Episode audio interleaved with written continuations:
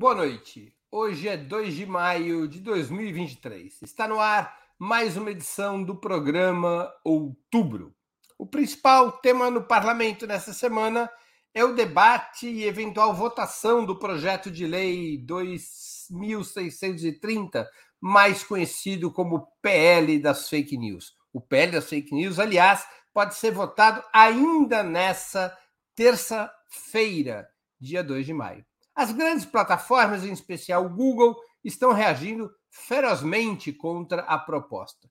Sua oposição se concentra em dois pontos: as novas regras para controle de postagens e a remuneração de conteúdo jornalístico e autoral.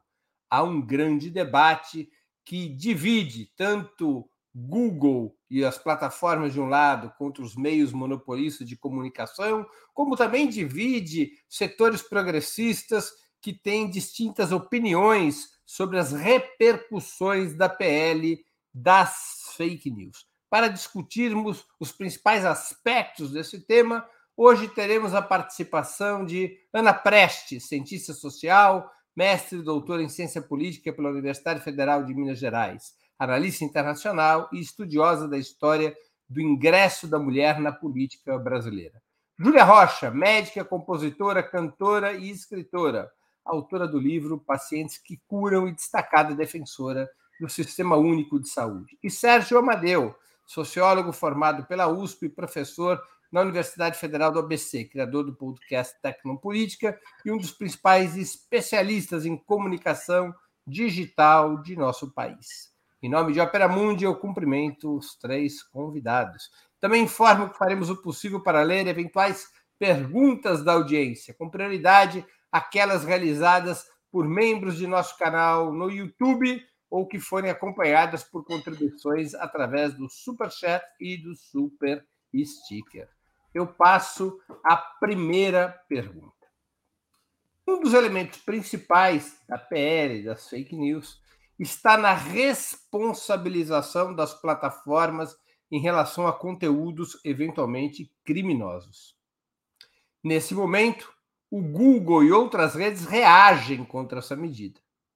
No entanto, não haveria o risco dessa lei, por outro lado, o risco dessa lei, se aprovada, acabar dando um poder arbitral às próprias plataformas de tal sorte que poderia implicar em controle sobre qualquer tipo de conteúdo, sem que os alvos desse controle sequer tenham os instrumentos adequados para reclamar seus direitos, na medida em que a lei concede e exige das plataformas a regulação de conteúdo criminoso.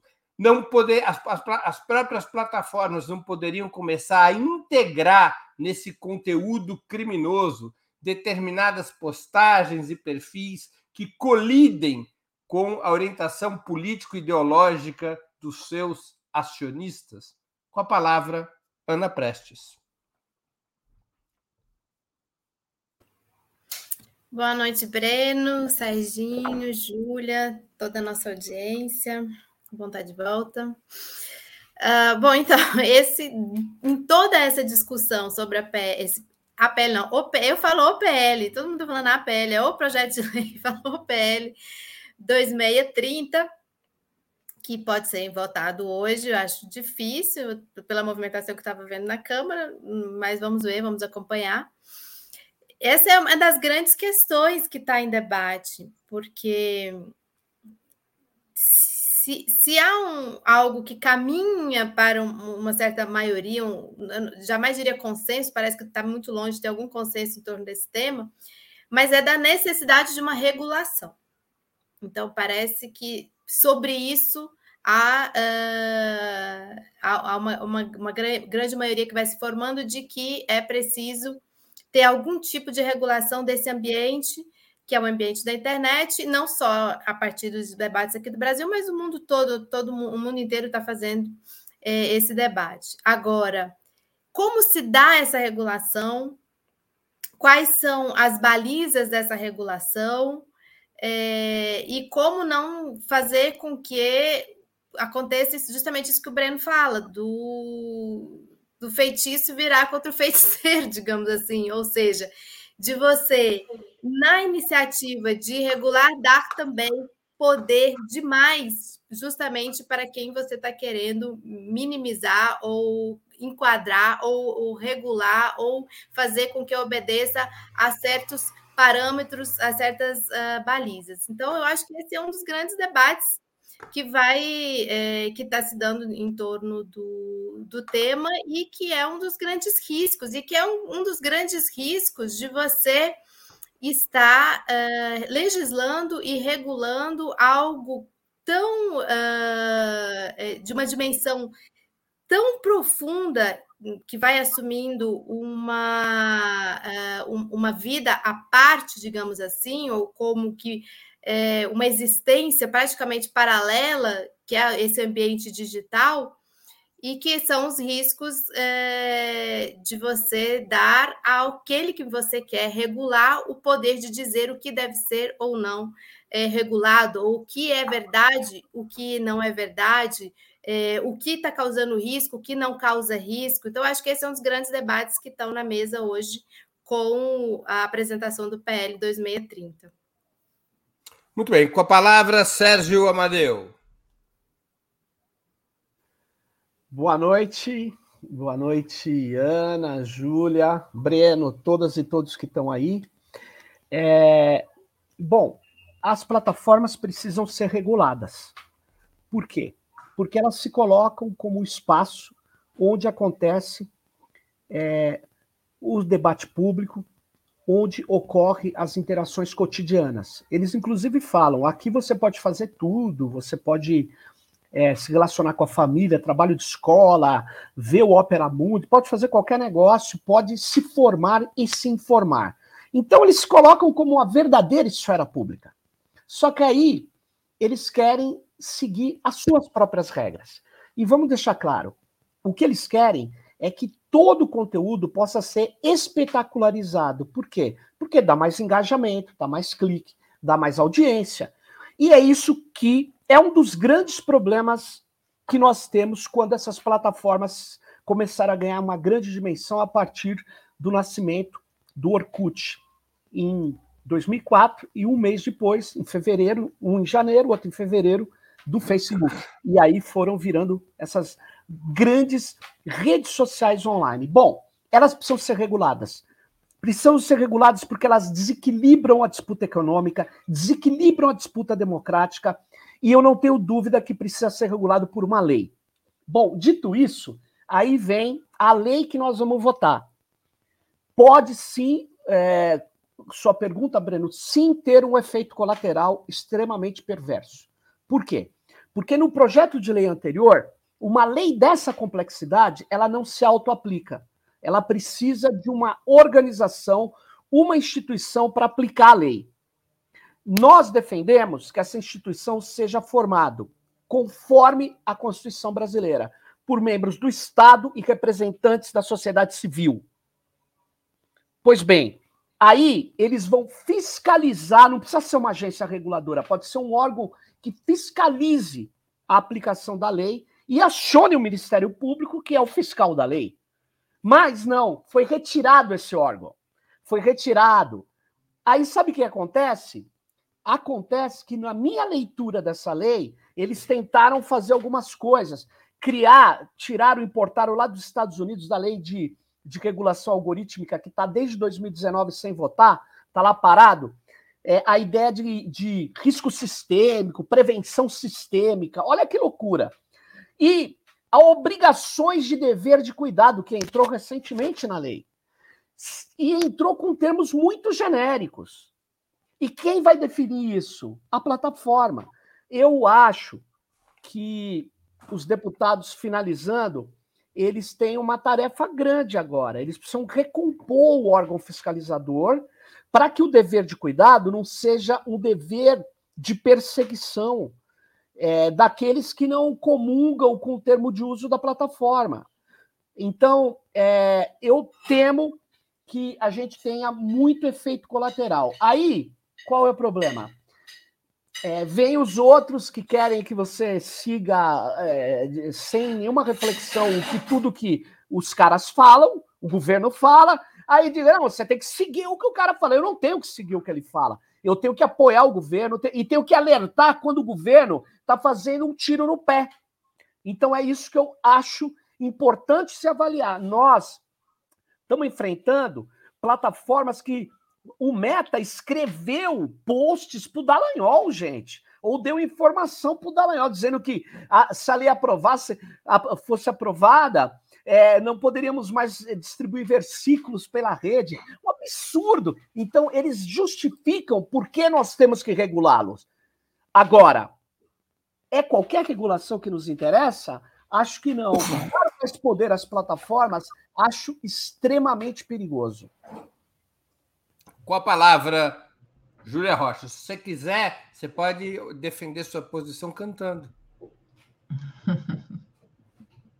Eu acho que eu não teria uma, uma trilha sonora adequada para esse momento.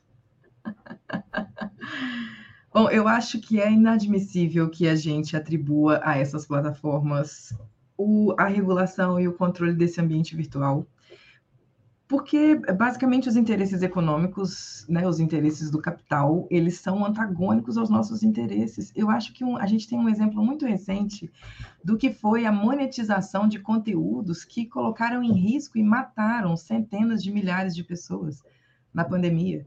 É, não existe, não é somente o fato de alguém ir lá produzir individualmente um conteúdo. De fato, essas plataformas elas não poderiam ser responsabilizadas imediatamente, a não ser que elas fossem acionadas sobre aquele conteúdo e não fizessem nada a esse respeito.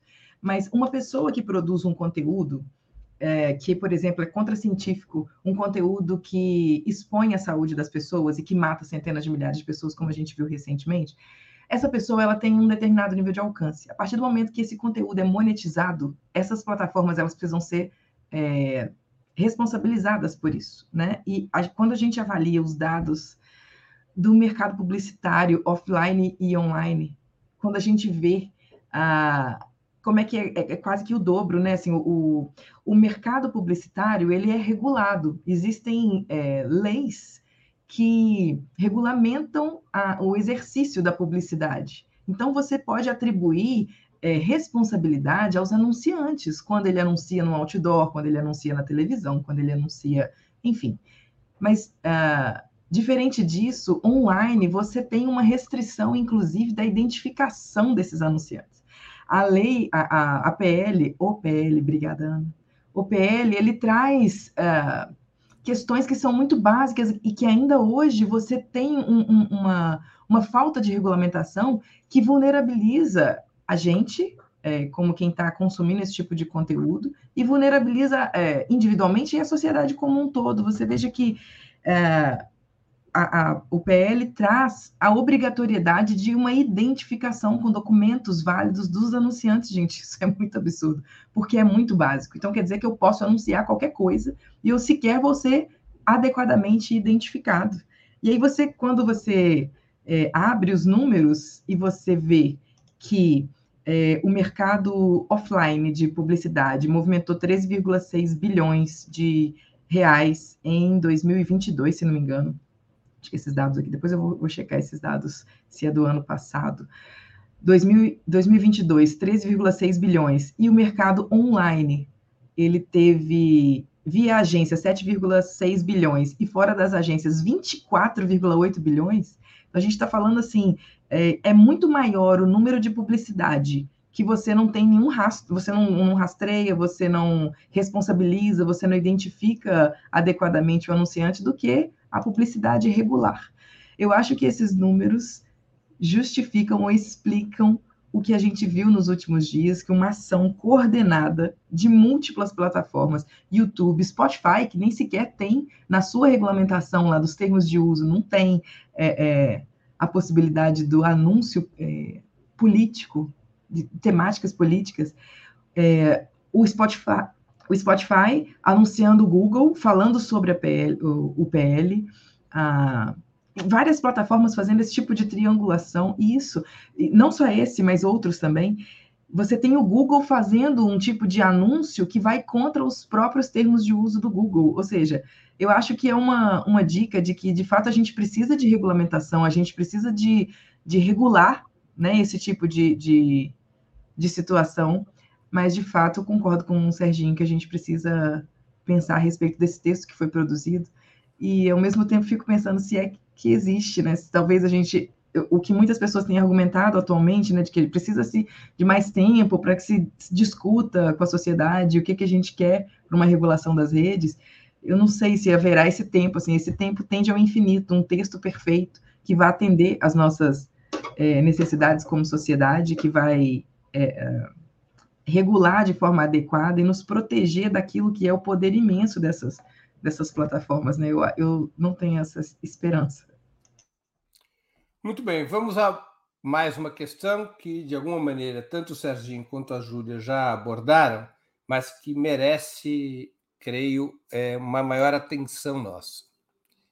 Não seria mais seguro e decisivo na regulamentação das plataformas para a preservação dos direitos democráticos que se busca assegurar que esta regulação das plataformas tivesse como instância final um conselho arbitral com a participação das plataformas, mas também do Estado e da sociedade civil, nos termos que funcionam outros conselhos e agências com papel regulatório dentro e fora do poder público. Esse instrumento, que até estava previsto no texto, no substitutivo relatado por Orlando Silva, que foi retirado, isso não seria um instrumento essencial para uma regulação democrática das plataformas para impor é, o controle de conteúdos criminosos e, ao mesmo tempo, salvaguardar a liberdade de expressão com a palavra. Quem está com a palavra? Sérgio Amadeu. Olha, Breno, é, eu não, não, não, não sei um conselho arbitral se é uma coisa que, com a participação das plataformas, eu não sei, pode funcionar, mas isso precisa ter um desenho institucional que eu não sei. Agora, eu sei de uma coisa: é, a regulação é, da área de petróleo. Seria, desculpa, é porque o projeto anterior, anteriormente, o projeto previa uma instância regulatória desse Sim, tipo. mas quem era a instância regulatória? No projeto anterior, Tava, não estava. E quando aparece, virou uma discussão. Ah, já que não dá para criar, que seja o comitê gestor da internet, que é, que é complicado, porque ele não tem poder de polícia. Só que, para fiscalizar, é muito melhor, porque ele tem participação do governo, representantes do empresariado, das associações empresariais, representantes das da associações acadêmicas e técnicas e representantes da sociedade civil sem fins lucrativos e o governo. Então, na verdade, ele é uma instância que iria funcionar. E tinha uma outra que estava lá que chamava autorregulação regulada, que, que é uma coisa absurda, porque eles já se autorregulamentam, entendeu? Eles se autorregulamentam. Eles, é, é, é, eles estava é, escrito assim: eles precisariam criar, poderiam criar uma instituição para determinar boas práticas e ações contra a desinformação. Como assim? Quer dizer, é uma coisa de louco. É como eu dar o poder ao Google, ao Facebook, ao Meta, ao Alphabet, mais Amazon, mais Apple, mais é, TikTok, ou sei lá quem, montar uma associação que vai ter bilhões e pela lei legitimada, sendo que isso estava errado. Então a gente tinha que ter, insisto no, no meu ponto, o meu ponto é o seguinte: regular esse tipo de empresa tem que ser o Estado com a participação da sociedade civil. É, ah, ele é, precisa ter uma câmara, tal, pode ter, pode ter, mas ele já, ele já tem o seu esquema de acionistas, eles já são interessados em monetizar conteúdos absurdos, eles são o capital.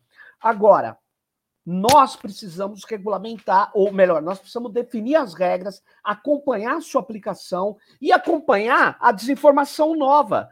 Porque tem um negócio que eu acho que eles estão acreditando, sei lá, os gurus aí que falam, deixa eles prevenir, eles têm que prevenir a desinformação. Sabe o que, que eles vão fazer? Bloquear tudo. Bloquear tudo que pode ser perigoso. Aqueles que não têm dinheiro para bancar contra. Ou então vão fazer um jogo pior. Vão ali, aqui, e deixar rolar muitos conteúdos que os interessam, porque a plataforma é muito grande. Você não controla, porque ela é invisível. Ao contrário da Globo, que vi lá o cara falando aquele absurdo que eu critiquei aqui, a plataforma eu não consigo saber quem está vendo aquele conteúdo. Quantas pessoas estão vendo aquele conteúdo? Eu não estou vendo, que nem aparece uma imagem agora. Eu vi a imagem. Agora, e a plataforma? O que, que o algoritmo está fazendo? Ele está bloqueando aqui o Opera Mundi ou ele está impulsionando porque o Opera Mundi está fazendo alguma coisa que ele goste? A gente não sabe.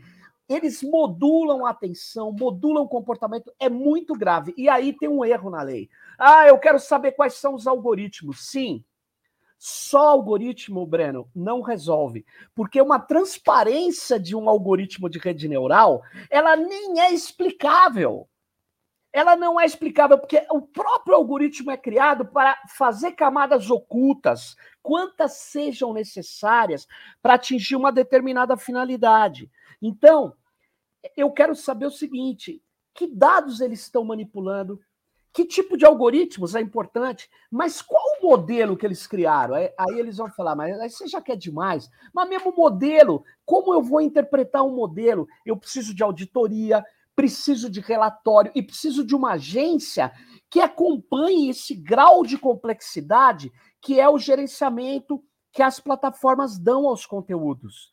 É isso que é importante que as pessoas fiquem sabendo. Quando a Júlia, a Ana, eu, você chegamos no, no, numa plataforma, de re, numa rede qualquer, já termino, no YouTube, em qualquer lugar, quem organiza o conteúdo que a gente vai ver? É um sistema algorítmico que tem mil complexidades, que se não tiver um órgão que vai avaliar como que eles estão atuando, essa lei vai virar uma lei que não será aplicada devidamente. E ela vai gerar arbítrio. Por quê? Porque quando uma lei ela é completamente é, não bem posicionada, você favorece a aplicação em alguns casos e nos casos que alguém queira aplicar. Em geral, quem tem muito poder. Perfeitamente. É, a lei, previ, o projeto previa essa, essa instância de controle e aí sofreu um ataque de setores do próprio Congresso, né? de que era o Sim. Ministério da Verdade. Aí tiraram o Ministério da Verdade. O que que sobra? Isso, e deixaram. A... Agora a verdade é do Zuckerberg em aliança com Elon Musk. Vai ser uma beleza. Com a palavra, Júlia Rocha. Breno, eu acho que a, a regulação ela é essencial. Não sei em que moldes, mas eu tendo a concordar mais com o Sérgio do que com você. Mas eu acho que a gente também tem que olhar para camadas de problemas, sabe? É, fica parecendo que regular as redes sociais é, é, é, como quase que uma coisa mágica que solucionaria todos os problemas relacionados a isso que a gente está falando, de é, é, propagação de, de, fake news, de pseudociência, de discurso de ódio. Quando a gente lê a, as análises da, das PLs, da PL, a gente, a gente vê também é, sobre assuntos bastante delicados, como incitação ao suicídio de crianças e adolescentes. É, sabe? Fica parecendo que regular isso vai acabar com esses problemas. E a gente sabe que não vai, né? Que assim, é uma parte importante da solução, mas isso passa por outros outros aspectos também. A regulação ela é importante, é, não pode estar na mão dessas big techs que ganham com essas desinformações, que ganham com esses conteúdos sensacionalistas, mas a gente também precisa fazer essa reflexão de que elas não são a solução desses problemas, elas fazem parte dessa solução, mas talvez elas não sejam nem a mais importante é, é, quando a gente pensa no peso que isso tem socialmente, né? Ana Prestes com a palavra. Então, eu acho que foi o que eu tentei falar na primeira, na primeira questão, ainda não sei se eu fui muito clara, que é justamente isso, o que ficou, o que fica como a parte mais nebulosa desse processo é que se nós aprovamos, sim, há uma regulamentação, é preciso ter regulamentação, existem muitos malefícios, existem riscos, é, existe, existe, né, existiu necropolítica, como a Júlia já colocou aqui, com, com relação à pandemia, é, instrumentalizada justamente por, por, por essas, a partir dessas plataformas, mas como regulamentar? É, quem, quem, é o, quem é o órgão regulamentador, digamos assim? Esse é o grande debate, porque, uh, inclusive, se, uh, se isso foi retirado, né, da forma como foi retirado, é justamente porque era um dos pontos nodais, era um dos pontos mais, é, mais complexos e para você de, de, e passíveis de é, gerarem uma, uma derrota do projeto. Né? Então, ele foi retirado justamente no sentido de dar uma abrangência, de, de negociar. Só que aí você está é, negociando o, algo que é fundamental. O que, que é um conselho? É uma, é uma agência? É um comitê?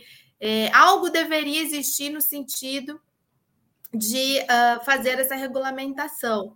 Agora, também vai para esse lado que vão dizer que vai, que vai é o comitê da censura, é o comitê da verdade, é, e que corre o risco também do arbítrio, como o Serginho colocou, justamente, eu acho que não é só é, não é só pela lei em si, mas é, talvez porque algo que algumas pessoas têm falando, tem falado da, da, é, da dificuldade da factibilidade da lei, da, da, lei ser executada, ser bem executada, que, que, que transforma ela é, em algo difuso e aí propicia, obviamente, o arbítrio. Né? Então, esse é o grande, é o grande risco.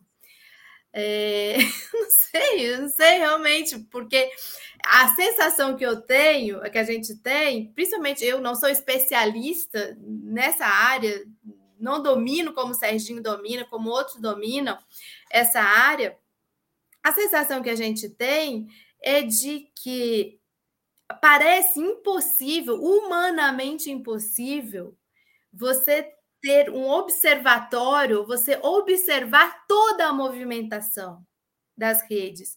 O que, o que você pode ter, e aí, outro dia, até escutando um especialista falando, e eu, eu pensei que, que, é, que é verdade, você pode ter observação de tendências, né? É, por exemplo, essa questão da violência nas escolas, é, nos, nos momentos de eleições, você você consegue ver grandes movimentações na rede. Agora, a micromovimentação, eu fico pensando como regular isso também, né? O micro, micro, micro, aquilo que aparece é, para determinados grupos. Há especialistas que falam que pela segmentação do, de grupos, dos clusters que eles falam, né, de, de grupos de interesse na internet, você consegue captar o que está sendo direcionado para cada um desses grupos, que foi o que nasceu com a Cambridge Analytica, que foi a eleição do Trump, que foi o direcionamento do Brexit, que foi, em grande parte, também a eleição do Bolsonaro.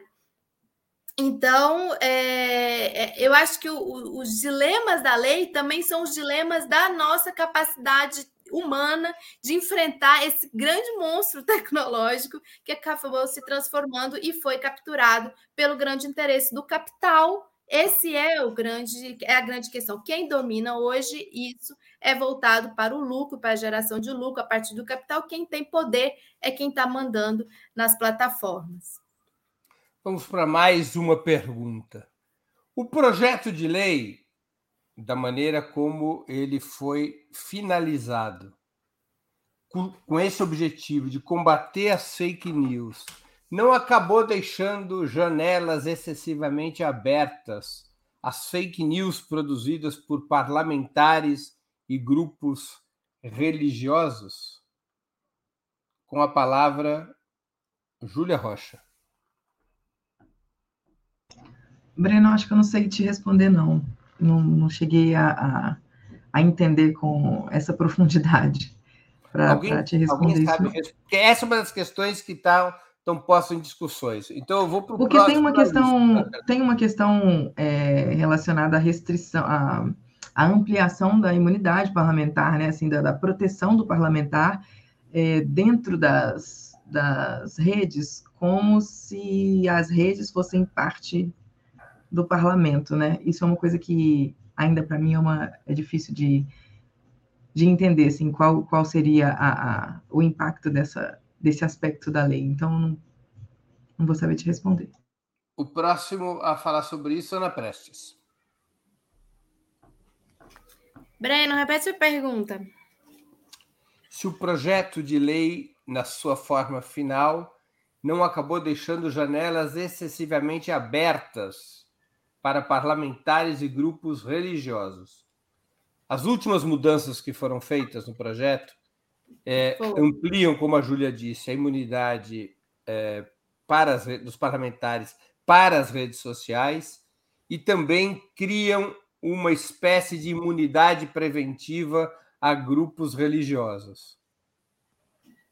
Exatamente. Isso a gente observou tudo isso. Inclusive teve uma fala hoje, né, do, do da bancada evangélica, teve uma entrevista coletiva com eles.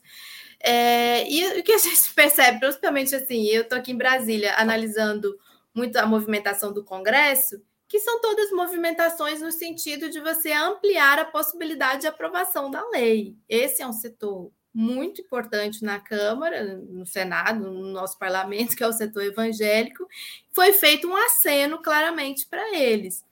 É, então, isso é o que acontece num, num, num debate tão polarizado e numa dificuldade de você garantir minimamente um, uma previsão. É, de um placar que você fale assim, bora, vamos para a votação. Então, você começa a ter uma série de negociações, e uma das negociações bem fortes que foi feita aqui no Congresso foi realmente com o setor da igreja, foram com os evangélicos. Tanto é que quem viu a, a, fala deles hoje, essa tarde, percebeu, é, percebeu muito claramente isso, né? É. Vou lá, então. É, é, eu acho o seguinte, Breno, e, e Ana, e Júlia, e todas e todos. Olha só. O projeto está pedindo, olha, olha aí calacrada. O projeto está pedindo que as plataformas tomem medidas preventivas, façam inclusive planos preventivos. O termo que eles usam é analise riscos sistêmicos. E aí, tome atitudes. Se ela não tomar atitudes, ela pode ser penalizada, inclusive. A lei é vaga nisso, mas ela indica esse caminho. Pois bem, na hora que ela vai combater a desinformação, o Nicolas Ferreira está fora. Sabe por quê? Porque ele é parlamentar. Sabe por quê? Porque ele é parlamentar e ele tem imunidade parlamentar. Mas não, desculpa, imunidade... deixa eu só perguntar não, uma coisa. Não, no caso do só... Vai lá, vai lá, vai lá. Não, porque você já citou esse caso, porque há uma dúvida no que está sendo proposto. Porque, como parlamentar, ele pode ter, até já aconteceu isso, seus, suas, seus perfis retirados das redes. Mas a diferença Sim. é que pressupõe decisão judicial prévia, não é isso? Sim. Sim. É, na verdade, a imunidade. O que você está me dizendo é o que eu ia dizer agora. A imunidade parlamentar é para opiniões e não para crime. e isso em qualquer lugar. É para, inclusive dentro do parlamento. Se eu puxar uma arma e matar uma pessoa, ah, eu tenho imunidade parlamentar. Não tem, não, porque isso é crime. Isso é crime, não é crime de opinião, é assassinato. Agora, Breno, o que eu estou dizendo é outra coisa. Na hora que você põe essa categoria para as plataformas e elas vão definir, e vai criar uma luta jurídica que não precisa criar trazer a imunidade parlamentar para dentro da plataforma. É absurdo. Quem que fez isso? Trazer o fundamentalismo religioso como protegido na plataforma. Aí não dá para aceitar. Quer dizer, a perseguição das religiões afrodescendentes pode fazer porque é o culto do cara. Você acha que pode? Eu pedi a cabeça de não sei quê, porque. Não, não dá, não dá, porque está escrito na minha, na minha, no meu texto, porque eu inventei, porque eu tive uma luz. Veja bem, nós, uhum. nós é, estamos criando uma situação complicada. Aí você diz, mas é para aprovar o projeto. Eu entendo a mecânica, a dinâmica do parlamento. Eu não sou ingênuo nesse ponto, mas a minha questão é: será que a gente não foi longe demais? Será que nós não estamos armando uma coisa onde esses caras, na hora que algum juiz mandar tirar, vai ter uma guerra, porque é uma coisa que você traz para uma lei com um objetivo. A interpretação, você precisa saber quais interpretações vão ter aquilo. Qualquer lei, qualquer lei, ó, a lei antiterrorista, ou terrorismo, desculpa, que foi aprovado na gestão ainda da Dilma. Eu dizia, cara, eu defino um crime de terrorismo com sete, sete linhas. Ou seja, não é um crime claramente definido. Então pode ser usado contra tudo. Tem um monte de cara hoje que apoia o Lula, eu não vou falar o nome porque ele está tá apoiando o governo democrático eleito contra o fascismo. Então eu não vou falar o nome. Que queria usar a lei antiterrorista contra o MST e os movimentos sociais. E clamava numa revista de ampla circulação, que eu também não vou falar o nome, dizendo que era um jogo dos caras, esses caras que são contra essa lei antiterrorismo. Olha, não vamos dar tiro no pé, gente.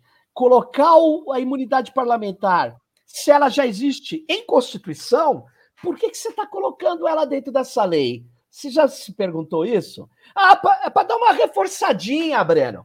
Dar uma reforçadinha para os caras se lembrarem na hora de tirar um conteúdo, ele vai se lembrar que está na Constituição. Ah, gente, vocês acham que eu acredito nisso? Não tem um objetivo. O objetivo é criar um elemento de anteparo jurídico para esses bozistas, para esses caras que eles podem falar o que eles querem, mas eles não podem falar o que eles querem, porque ameaça não é liberdade de opinião, porque agressão psicológica não é liberdade de opinião, porque aqui no Brasil racismo é crime, ainda bem, mas lá nos Estados Unidos pode ter a Ku Klux Klan, pode ter o movimento de supremacia branca, gente. Tudo com base em liberdade de expressão. Pode ter cara com bandeira nazista, com chapéu nazista aplaudindo na, o, o, o Donald Trump. Não, não acho que isso seja viável no nosso sistema democrático.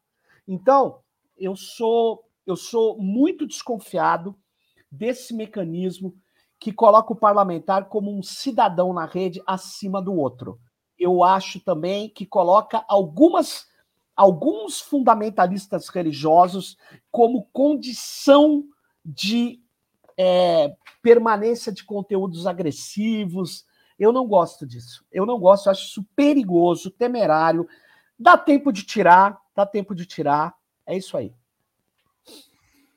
Muito bem. Há um outro aspecto polêmico do projeto de lei do PL das fake news. Não era o propósito original, mas a proposta incorporou o tema da remuneração de conteúdo jornalístico. E depois de já ter incorporado o tema da remuneração de conteúdo jornalístico, há também um movimento para incorporar a remuneração de conteúdo autoral. Especialmente esse movimento vem da área cultural. Segundo vários analistas e operadores da comunicação, a inexistência de salvaguardas e regulamentações explícitas em lei poderia levar ao reforço financeiro dos grandes monopólios de comunicação, em detrimento da imprensa independente e dos produtores individuais de conteúdo, que poderiam ter sua monetização reduzida ou até perdê-la. Segundo os que apontam para este problema no projeto de lei, essa seria uma das razões, por exemplo, da Rede Globo estar montada num cavalo e fazendo uma campanha feroz em favor do projeto de lei, porque a remuneração de conteúdo jornalístico é, recairia nos cofres das organizações da família Marinho. Qual é a avaliação que vocês fazem a esse respeito, que é uma polêmica importante no seio dos meios progressistas de comunicação, vários desses meios e produtores de conteúdo se sentindo ameaçados pelo projeto de lei da forma como está apresentado. Com a palavra, Ana Prestes. Então, eu estou acompanhando essa, essa, esse grande embate aí entre os, os, os, grandes portais, inclusive da esquerda e tudo. E eu acho, eu acho errado é, quem baliza o debate entre o seguinte: ah, se a Globo é a favor, então eu sou contra. Eu acho que esse é um empobrecimento do debate e que tem acontecido, infelizmente. Então, é, se a Globo está numa, tá numa posição, então é porque para todo mundo então, a gente tem que ser contra, porque historicamente é, a Globo é uma inimiga é, de apoio à ditadura, ou a Globo é uma inimiga do campo progressista. Eu acho que esse é um progressimento do debate, então queria deixar isso aqui claro.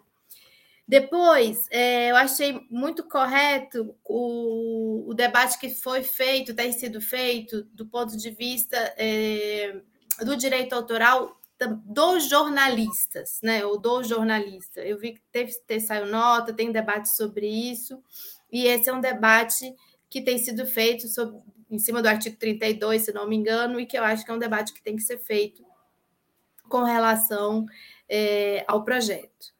É, depois também sou daquelas que avaliam que é, e eu acho que eu deixei isso claro aqui na minha, nas minhas intervenções de que há um, também um grau de imprevisibilidade sobre a dimensão que vão tomar essas plataformas e se esse modelo, essa forma de remuneração e de monetização dos grandes portais, inclusive dos grandes portais da, da esquerda, se isso tem sustentabilidade no tempo ou se isso não estaria nas mãos justamente e dos, dos interesses das grandes corporações que os abrigam, das grandes plataformas que os abrigam.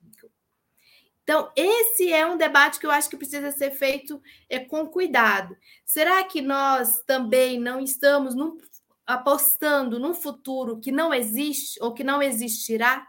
Numa confiança de que esse modelo, como ele tem funcionado hoje, tem remunerado hoje, ele vai continuar? Ou será se a gente não está é, subestimando a capacidade das próprias plataformas, desses grandes, dessas grandes plataformas que abrigam esses portais, também de, de os engolirem, né, de subsumirem com eles de acordo com seus interesses, interesses é, de lucro. Então eu presto muita atenção também quem tem feito é, quem tem feito esse debate, e eu acho que ele é um debate que precisa ser bem calibrado naquilo que representa a Globo e todos esses é, essas plataformas que seriam tradicionais ou corporações que seriam mais tradicionais e esse novo modelo, esse novo formato que me parece um monstro ainda maior, ainda mais gigante e mais indomável nesse sentido, então por isso com mais necessidade ainda de ser regulamentado, regulado. Com a palavra Sérgio Amadeu. Olha, eu lendo a última versão que eu consegui ler, é, eu, eu, vejo coisas bastante complicadas, tá? É, eu começo pelo o que eles chamam aí de é, conteúdos protegidos pelos direitos do autor. Eles dizem que os conteúdos protegidos por direito de autor e direitos conexos que são utilizados pelos provedores, é, eles, enfim, inclui vídeo, texto, tudo, vai ter que ter remuner... vai ter que remunerar os seus autores. Ótimo. Então, quem faz o conteúdo das plataformas? São os seus usuários. Todo mundo é produtor de conteúdo. E pela lei, a não ser que eles mudaram, e não mudaram. Pela lei de direito do autor no Brasil, se você não fala nada, o direito daquele texto que você escreveu é seu, é copyright. Copyright não, porque o nosso direito é baseado no direito francês, mas enfim, é direito de autor. O que acontece é o seguinte: eu não preciso reivindicar, como no caso de uma patente. Uma patente, eu preciso reivindicá-la, eu preciso entrar num órgão tal. Se eu escrevi aqui num papel de pão uma música e deixei lá, se eu tiver como provar que aquilo é meu, se alguém contestar, aquilo já é direito de autor, não precisa. Qualquer direito na ré. Olha o que, que vai acontecer. Sem discutir com calma isso, que pode parecer razoável, eu vou dizer o seguinte: o Google vai falar, tá legal, eu dou dois centavos para Júlia, três centavos para Ana, quatro centavos para Breno, meio centavo para Sérgio Amadeu, que são produtores de conteúdo. E o Google não vai brigar com a Globo e a Globo não vai brigar com o Google. A briga deles é a briga de procuração. Na hora que eles fizerem um acordo sem a gente estruturar, quem define a remuneração, o que, que é um valor aceitável, sabe o que, que vai acontecer? Um monte de gente pode perder remuneração, sim. Essa é a tua pergunta, Breno. Pode ter perda de remuneração da imprensa alternativa e outras coisas? Pode. Sabe por que pode? Porque não tem um controlador disso. Quem vai definir isso é um acordo entre plataforma ou plataformas e os grandes produtores de conteúdo da mais mídia, que, diga-se de passagem, nunca foram regulados no Brasil. Então, nós estamos num cenário, sim, e eu quero dizer uma coisa para vocês. É, outra coisa, no caso do jornalismo, é um pouco mais grave, porque vocês acham que o Brasil paralelo é jornalismo? É, então. Ninguém me respondeu, né? Mas tudo bem eu acho que é um produtor de assuntos ideológicos. Você vai falar, ah, mas você também é ideológico. Sim, mas eu tenho, na hora que eu falo um negócio aqui, e qualquer um fala, não, mas peraí, você está com a informação que não é essa, é aquela. Eu falo, pô, não é, eu me baseio em fatos, eu me baseio em informações. E eu queria dizer isso. Eu queria dizer que é, nós não estamos só discutindo coisas, ah, eu tenho uma vontade de ter, eu tenho uma vontade de ter um mundo só de justiça, mas ele não é.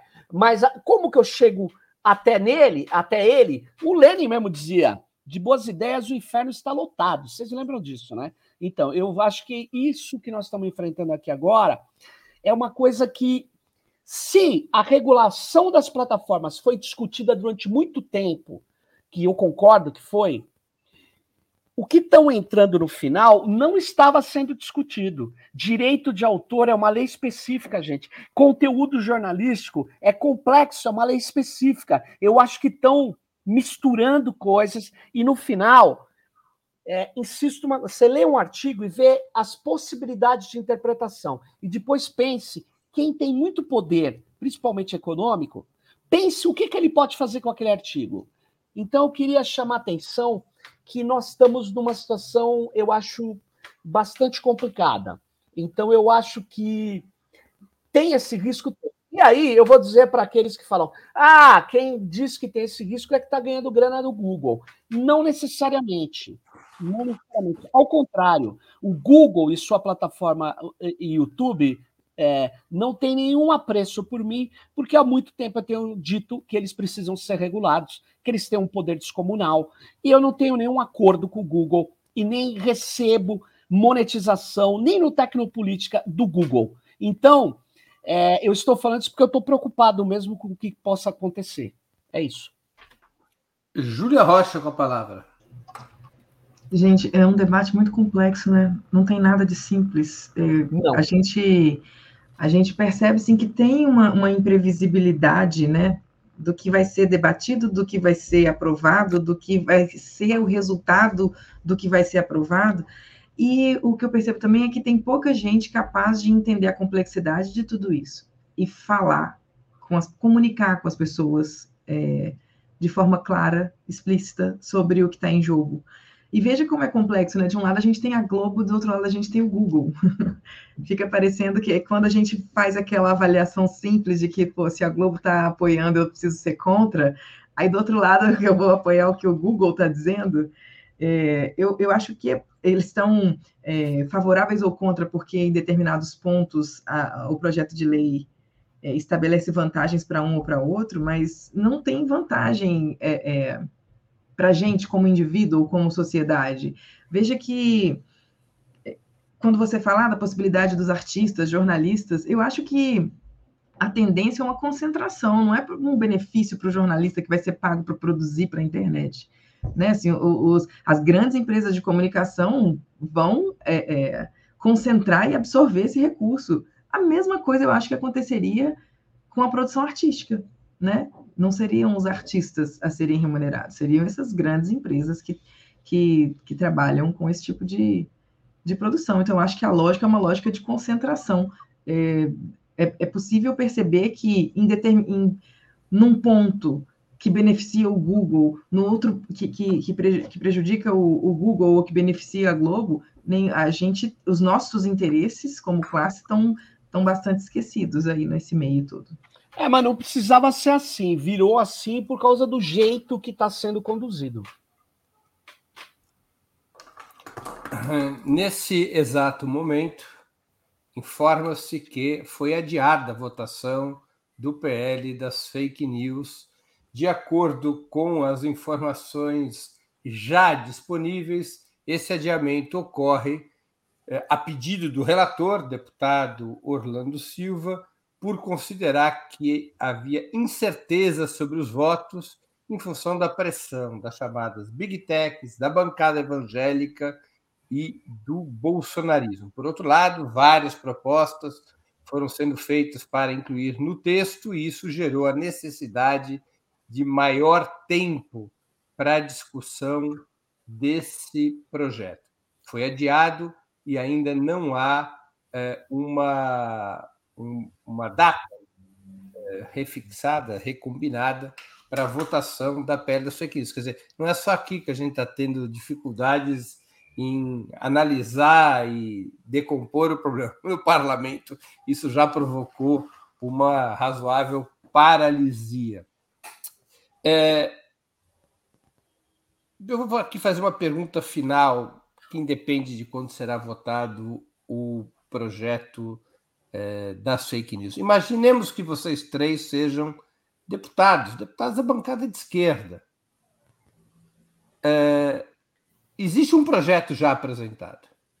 Esse projeto, de fato, sofre pressão das big techs, e sofre pressão da Globo, e sofre pressão da bancada religiosa, e sofre pressão dos meios progressistas de comunicação.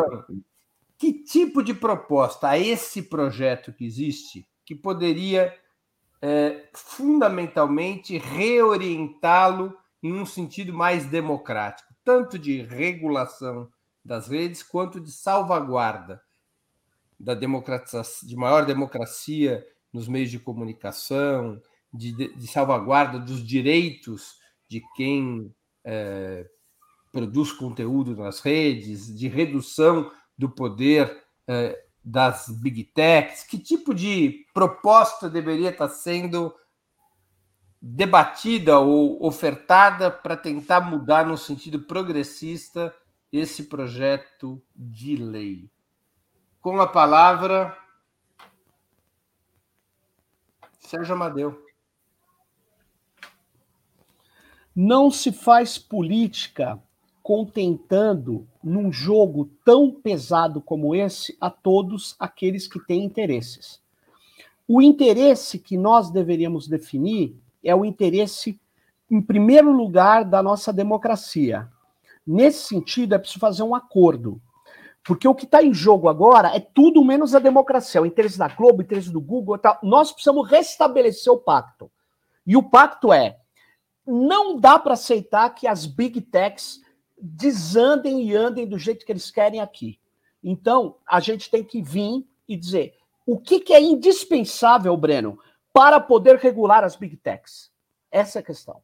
E o que é indispensável é o seguinte, no meu modo de ver, definir que eles têm que atuar dentro da nossa Constituição, definir que eles não podem é, impulsionar crimes, definir que nós temos que ter um órgão fiscalizador que tenha poder de atuar sobre essas esses equívocos que eles possam e interesses equivocados que eles possam tra trazer para cá. Então, isso é um pacto. Como fazer isso? Onde colocar? A Anatel vai falar: não, não, não, eu quero que seja Anatel. O outro vai falar: eu quero que seja isso. Então, vamos criar um outro. Tudo tem condição de fazer para a gente ter maioria. Agora, tem algumas coisas que são que a gente vai ter que é, ver o que, que dá para negociar e o que é inegociável. O que, que e uma coisa que a gente tem que tirar: o boi de, e os elefantes dentro da sala. Por exemplo, copyright é outra discussão. Peça um projeto, monte um grupo, faça uma conferência, chegue a um consenso. Jornalismo, os sindicatos, a CUT, chegue a um consenso, mas Vira a Constituição chilena, gente. Traz tudo com té. descontentamento para o único lugar. É óbvio que você vai perder.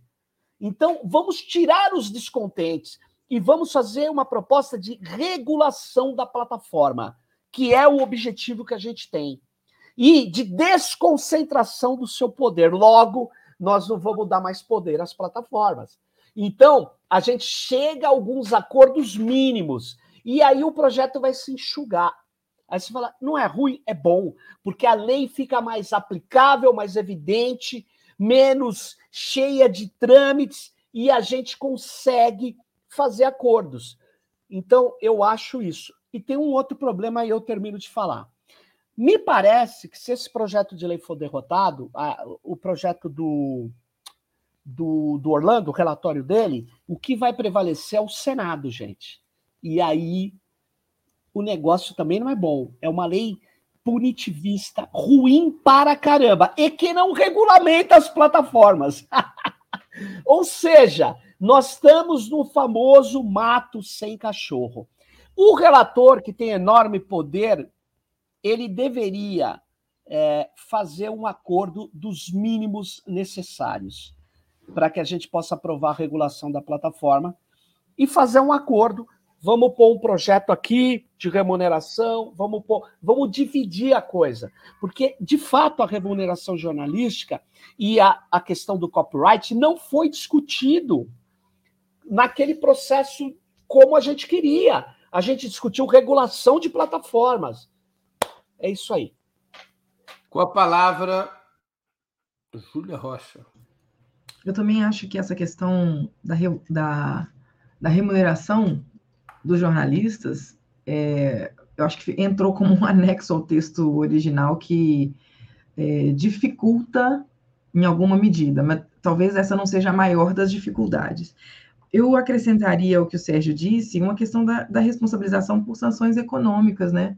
Eu acho que é preciso haver sanção econômica pesada para que se inviabilize, né? Para que seja mais caro é, é, propagar fake news e, e, e discurso anti-ciência e, e, essas coisas do que pagar multinha é, é, por ter feito isso. Ana Prestes.